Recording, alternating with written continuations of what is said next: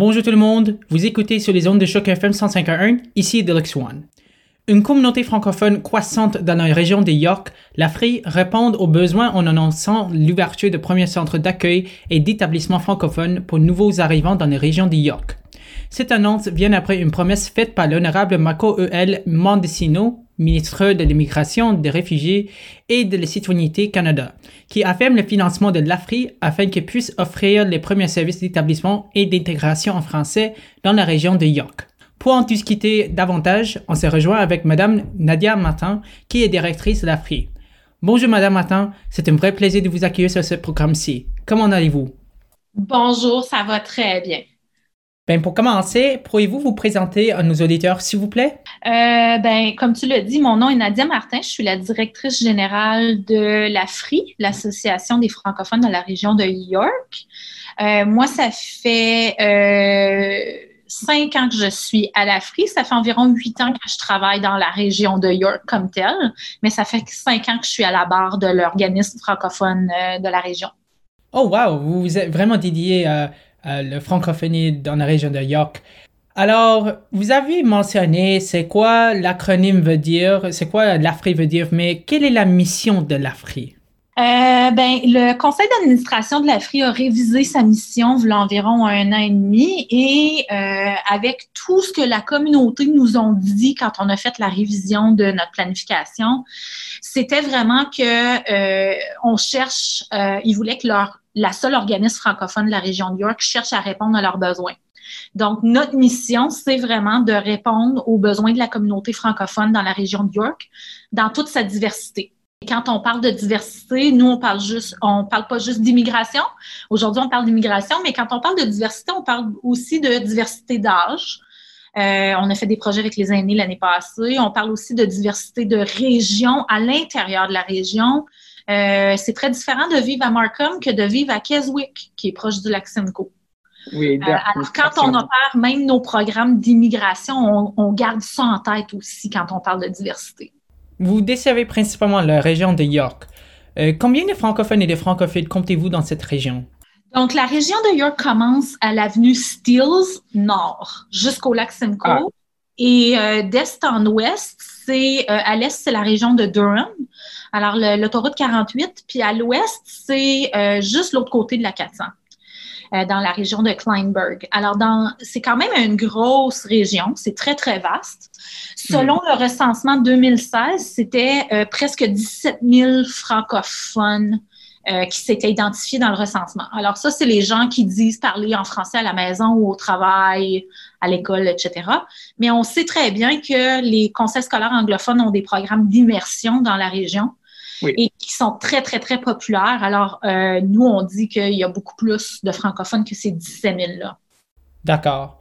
Donc, pour clarifier, il n'y a pas un nombre spécifique pour compter le nombre de francophones qui se trouvent dans ces régions de York, parce qu'il y a des programmes qui se trouvent là, par exemple le programme d'immersion, le programme intensif de français, euh, dans les écoles anglophones aussi, oui? quand on rencontre des francophiles, des fois, on s'en rend pas compte que c'est un francophile, on pense que c'est un francophone. Nous, on en embauche à tous les jours. Euh, surtout nos étudiants d'été, comme par exemple, on a une étudiante qui travaille avec nous en ce moment, puis elle étudie en immersion, puis tu le saurais pas, là. Bon. Votre nouveau centre de service se situe à Newmarket. Donc, pourquoi Newmarket? Est-ce que Newmarket compte une influence importante de nouveaux arrivants francophones? Est-ce que ce centre d'accueil et d'établissement francophone est accessible via le transport public? Euh, ben ça, c'est une des grosses régions, euh, raisons qu'on a choisi Newmarket. Pour l'accessibilité euh, par rapport à l'autoroute, le nord versus le sud de la région mm. et le, le, transport en commun qui est sur la rue principale juste à côté ici. Alors, ce qu'on voulait, c'était, plus on était proche de Markham, moins qu'on était capable d'avoir d'espace, euh, parce que la densité, elle est immense et les prix sont euh, ridicules. Alors, ce qu'on s'est dit, c'est que, oui, on a une plus grosse densité dans le sud de notre région, mais ça l'empêche aux gens de, du Nord, comme de Keswick, ou de, ah, de pouvoir aller euh, dans ces centres-là. Euh, le transport en commun dans le Nord est beaucoup plus difficile que plus proche de Steels. Alors, ce qu'on a fait, c'est qu'on a trouvé un endroit, oui, on est à Newmarket, mais on est juste à côté de la 404. excessivement accessible avec deux sorties qui sont de la deux sorties de la 404 qui donnent accès à nos bureaux. Bon, j'imagine que si ce centre se situe dans la ville de Markham ou peut-être de Vaughan, alors ça peut être un petit peu plus difficile aux clients ou aux résidents au nord d'accéder à vos services. Pourriez-vous décrire un peu les résultats de votre analyse des besoins des populations que vous allez desservir à Newmarket? Comment allez-vous guider vos clients vers les ressources gouvernementales ou communautaires? Oui, dans le communiqué de presse, on parle de, du type de service euh, qu'on va offrir à partir de ce centre-là. Euh, mm-hmm. Donc, le financement de, de IRCC, Immigration Réfugiés euh, Canada, nous permet d'embaucher des employés qui sont dédiés spécifiquement à ce programme-là. Et euh, en plus d'une coordonnatrice, on a des travailleurs en établissement, euh, deux types de travailleurs. On a un euh, travailleur, puis là je le mot masculin, là, mais on est une gang de femmes. et on a deux types de travailleurs, un travailleur communautaire et un travailleur scolaire. Alors, le travailleur scolaire se promène dans les écoles francophones de la région, travaille avec les directions d'école, les enseignants pour s'assurer que les jeunes, quand ils arrivent dans nos écoles francophones, trouvent une façon de s'adapter à la vie dans une école au Canada. Euh, ça peut être très, très différent du pays de leur provenance. Alors, notre travailleur, sa job, c'est vraiment de rassurer l'élève, la famille, mais aussi de, de euh, collaborer avec l'école pour que la famille comprenne comment ça marche ici l'école, les études, pourquoi que le prof m'appelle ou m'envoie des courriels, euh, ce qui est euh, ce qui est différent de, de mon pays, etc. Puis s'assurer que les comportements du jeune, que les profs comprennent pour être le plus inclusif possible. Alors ça, c'est une façon qu'on va rejoindre beaucoup de notre communauté à travers les écoles. Euh, et l'agent communautaire, son rôle, c'est d'établir les, euh, les familles ou les, même une personne seule, mais les gens de la communauté, c'est de les aider à s'établir dans la région et de maximiser leur vie en français dans la région. Alors, c'est de les mettre en contact avec les activités qui se passent, les garderies euh, francophones, les écoles, les centres, mais aussi les aider à trouver du logement, euh, ou aller pour euh, faire une recherche d'emploi, comment est-ce que je fais mon CV, comment ça marche une entrevue au Canada, ce genre de choses-là. Pourriez-vous éclairer sur comment est-ce que l'Afrique offrira des services et activités dans les écoles francophones de York? Est-ce que vous avez déjà collaborer avec Mon Avenir et Via Monde pour incorporer ces ateliers dans le curriculum pour des élèves à l'élémentaire et au secondaire? Donc, les conseils scolaires sont habitués d'avoir des travailleurs en établissement dans leurs écoles à travers des partenariats communautaires dans d'autres régions. Alors, pour eux autres, c'est pas nouveau d'avoir des travailleurs euh, en établissement qui viennent dans leur école puis qui collaborent avec leur famille puis leur direction. C'est nouveau pour la région New York, mais les conseils ah. scolaires sont habitués de travailler comme ça, euh, sont habitués de faire des références, etc. Alors, ce qu'on est en train de faire en ce moment, c'est, euh, ben, normalement, on aurait négocié nos ententes durant l'été, mais là, avec la nouvelle rentrée scolaire qui était un petit peu euh, hors de l'ordinaire, on va dire, euh, on est présentement en train de finaliser les dernières signatures sur les, les ententes de collaboration.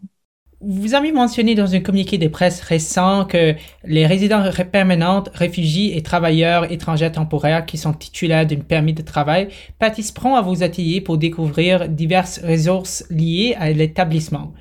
Évidemment, on s'habitue à une pandémie de COVID-19. Donc, comment pensez-vous livrer ces ateliers dans le contexte sanitaire actuel? Par exemple, comment rejoindrez-vous ceux qui n'ont pas d'accès à l'Internet? Euh, ben, il y a deux façons qu'on peut faire ça. C'est la première, c'est qu'on commence à tisser des partenariats ou des contacts avec euh, différents endroits où euh, se regroupent les immigrants, comme les mosquées ou les églises ou des choses comme ça. donc, s'il y a des gens qui n'ont pas accès à Internet puis qu'on trouve dans ces moyens-là, nos bureaux, à partir du, du 1er octobre, sont ouverts à la communauté avec un, une prise de rendez-vous, bien sûr, à cause de la COVID et euh, euh, des raisons sanitaires. Euh, donc, quelqu'un qui n'aurait pas Internet pourrait faire un rendez-vous avec notre coordonnatrice et faire un arrangement pour venir dans le bureau et rencontrer son, son, sa travailleur en établissement. La majorité des ateliers vont être livrés sur Facebook, notre plateforme, YouTube, etc. Euh, et les gens vont pouvoir euh, euh, assister à des webinaires en ligne. Mais comme je vous disais, si jamais qu'on ne pouvait pas avoir accès aux webinaires, webinaire en ligne parce qu'on n'a pas l'Internet ou l'Internet n'est pas stable à la maison, il y aurait toujours moyen d'arranger quelque chose avec la travailleur en établissement. Les bureaux ici sont très, très vastes. alors, on peut avoir entre 5 et 10 personnes avec de la distanciation sociale de plus de 6 pieds. Euh, c'est vraiment un bel espace, puis on pouvait pas mieux tomber avec les règlements de distanciation sociale pour pouvoir quand même être capable de desservir nos clients face à face. Depuis l'ouverture de ce centre, combien de personnes se sont-elles inscrites aux ateliers et combien de personnes ont manifesté leurs intérêts pour les services que vous offrez maintenant? Ben nous, on vient tout juste de lancer euh, tout ça et euh, la coordonnatrice est en train de faire sa planification de tout son marketing. Son premier atelier en ligne est beaucoup plus tard au mois d'octobre. Alors, euh, ah. Euh, on commence à sortir cette semaine un petit peu plus de promotion. On a déjà des gens qui sont intéressés. On a déjà des clients qu'on on est, on a été référés euh, par des, euh, des membres de la communauté francophone qui connaissent des immigrants qui ont des défis de logement ou peu importe. Par exemple, j'en avais un la semaine passée. C'est un entrepreneur francophone qui a un employé qui est immigrant et son employé pourrait bénéficier de nos services. Alors, lui connaît déjà la FRI, a communiqué avec nous. Est-ce que je peux vous mettre en contact? Fait que, le référentiel se fait de façon euh, organique aussi beaucoup dans la région. C'est comme ça qu'on travaille en francophone. Hein? C'est le bouche à oreille qui est euh, le moyen de communication le plus efficace. Et une suite question sur cela. Combien parmi eux sont des nouveaux arrivants? Euh, les critères indiquent que, tu sais, tu avais la liste avec toi, je ne l'ai pas devant moi, mais tu avais la liste des gens nouvellement arrivés qui peuvent avoir accès au service le critère du gouvernement, c'est tu peux être considéré vivant à l'intérieur de cinq ans de ton arrivée. Quels sont les nouveaux projets sur lesquels vous travaillez en ce moment? Les nouveaux projets, euh, ben là, c'est beaucoup le lancement de ce centre-là. Euh, mais euh, ce, qu'on cherche à faire avec ce genre de service-là, c'est vraiment de faire de la connexion communautaire pour les clients autant pour les nouveaux arrivants que les, les, gens qui sont déjà dans la communauté, parce que la frise, c'est pas juste un centre d'établissement, c'est de ça qu'on parle aujourd'hui, mais la frise, c'est aussi des centres pour les enfants et les familles. C'est aussi des centres de garderie, des camps d'été, des emplois d'été pour les jeunes, euh, qui soient immigrants ou des jeunes que ça fait longtemps qu'ils sont ici. Euh, on fait aussi beaucoup d'activités communautaires, de projets communautaires pour les aînés, pour les familles, pour... Euh, là, on vient d'avoir tout juste une confirmation, ça c'est chaud chaud, là, une confirmation d'un projet avec Patrimoine canadien en art. Euh, art visuel qu'on va débuter euh, en janvier. Donc, il y a plein de choses qu'on peut faire avec la FRI qui, avec un centre d'établissement, nous permet d'élargir non seulement le type d'activité qu'on peut offrir à la communauté, mais aussi d'élargir l'espace euh, de, de, la francophonie de l'immigration francophone dans la région. Alors, en ce moment, on travaille beaucoup ce projet-là parce qu'on voit beaucoup de liens avec les choses qu'on voit déjà, puis ça va juste rehausser euh, l'intégration de tous nos services ensemble. Est-ce que vous avez des prévisions pour les mois suivants sur le nombre de clients que vous allez accueillir dans votre centre d'accueil? Bien, on avait fait des projections euh, avant euh, avant COVID. Euh, donc, nous, quand tu es financé, tu es tenu à une certaine, un certain nombre de, clients et de services que tu offres. Donc, on avait des projections euh, pré-COVID. Ce qu'on observe dans tous les centres d'établissement ailleurs en province, c'est que avec le confinement, il y a moins de personnes qui arrivent au pays aussi. Et euh, un des plus grands défis, c'est l'accès aux jeunes dans les écoles. Alors, c'est là où ce que euh, on va avoir à, réviser probablement euh, nos attentes par rapport au nombre de clients qu'on va desservir. parce que nous, on est financé sur trois ans, puis on avait des, des, des objectifs quand même assez ambitieux pour un nouveau service. Alors, euh, c'est quelque chose qu'on est en train de réviser avec le ministère pour s'assurer qu'on euh, est le plus accessible possible, mais avec les restrictions qui sont en place.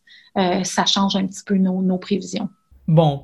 Avant qu'on termine cette entrevue, auriez-vous une mot de la fin pour les auditeurs et auditrices de Choc FM? Euh, ben moi, ce que je pourrais dire, c'est comme euh, la francophonie, la meilleure référence, c'est le bouche à comme je disais tantôt. Alors, pour les gens qui écoutent euh, Choc FM, n'hésitez surtout pas à passer le mot, même si vous vivez pas dans la région de York. Souvent, on connaît quelqu'un qui connaît quelqu'un qui vit dans la région ou qui euh, cherche à s'installer dans la région un peu plus tard. Euh, ce qu'on voit, c'est qu'on voit quand même un exode des gens de Toronto vers le nord. Euh, donc, nous, on est juste au nord de Steele. On est quand même pas tellement loin de Toronto. On est collé dessus. On est proche du lac Simcoe. On est beaucoup plus en campagne aussi. Donc, on n'est pas dans le champ, mais on a beaucoup plus de verdure et d'activités extérieures. Alors, c'est un beau coin de pays pour s'établir et euh, venir élever une famille. Oui, ce sont de bons mots. Vous écoutez sur les ondes de Choc FM 151, micro d'Elex One, et on se rejoint ici avec Madame Nadia Matin, qui est directrice de l'AFRI. Madame Matin, merci à vous et bonne journée. Merci beaucoup, puis on va se reparler sûrement bientôt. On a plein d'autres projets.